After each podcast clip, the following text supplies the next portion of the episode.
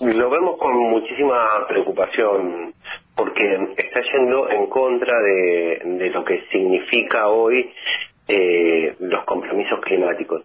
En principio estamos generando con una actividad altamente contaminante como el fracking, eh, altamente subsidiada, una eh, actividad que tiene un nivel de volatilidad e inestabilidad, tanto como los fósiles, que son la, minería de criptomonedas, en la cual eh, el Estado tiene muy poca capacidad de regulación.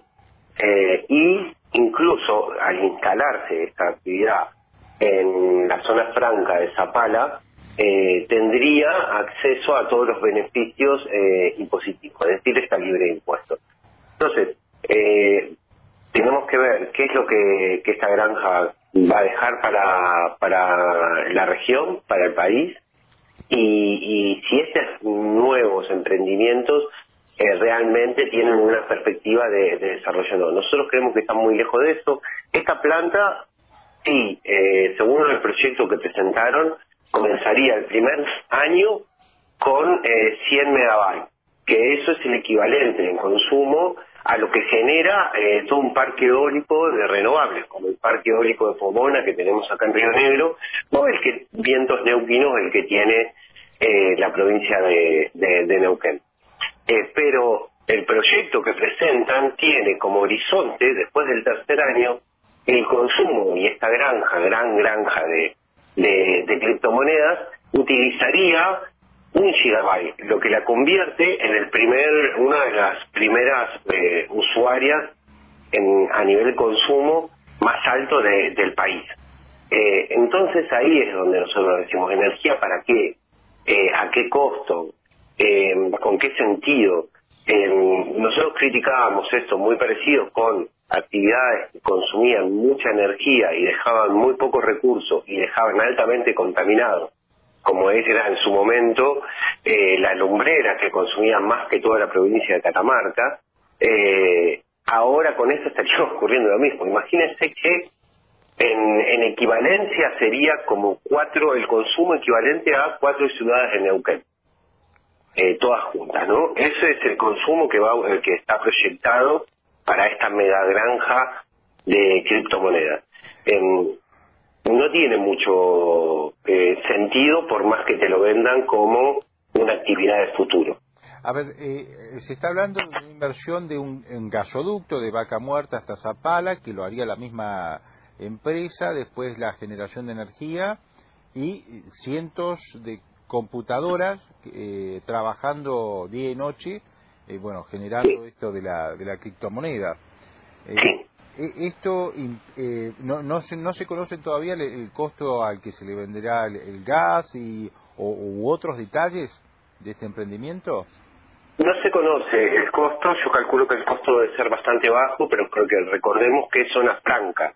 Y una de las cosas de zona franca que tiene es que todo el carácter impositivo de todos los servicios eh, eso es una de las características de la zona franca. Eh, no, no están, son nulos, es decir, el Estado no cobra eh, ningún tipo de impuesto por ser los servicios, servicios eléctricos, de gas. entonces yo calculo que el, el, precio con el que van a, comprar y que van a, a, recibir va a ser va a ser bajo, digamos, inclusive me animaría a decir que va a ser bajo comparado con otras industrias similares de alrededor de la provincia. Es una empresa británica. ¿Cómo, cómo lo tratan este tipo de iniciativas en otros lugares, en otros países? Eh, ¿Cómo lo regulan? Mira, el tema de criptomoneda es, eh, es un gran agujero negro en materia de regulación. Hay países que han ido avanzando, otros que no.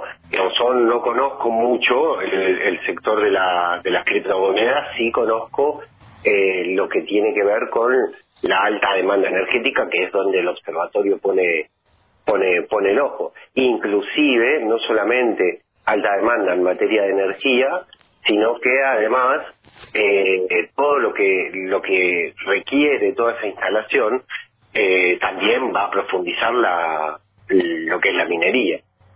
Es una cuestión sumamente clara. Y lo otro es que es un horizonte financiero desregulado al que muchas eh, empresas pueden llegar a ir. De hecho, eh, ExxonMobil está eh, proyectando que también en sus áreas de vaca muerta colocar eh, granjas de cripto para que con el gas que extrae pueden. Entonces nuevamente la pregunta, ¿energía para quién? Tenemos a nuestros eh, vecinos sin acceso a, gas eh, o, a o, a, energía eléctrica, sin embargo estamos pensando el nivel de pobreza energética del país tras todos los tarifazos es enorme y sin embargo le estamos entregando el gas subsidiado por el Estado, eh, subsidiado para las operadoras, ¿no? Para que las operadoras nos distraigan, a empresas extranjeras para que hagan una moneda cuyo regulación estatal es nula.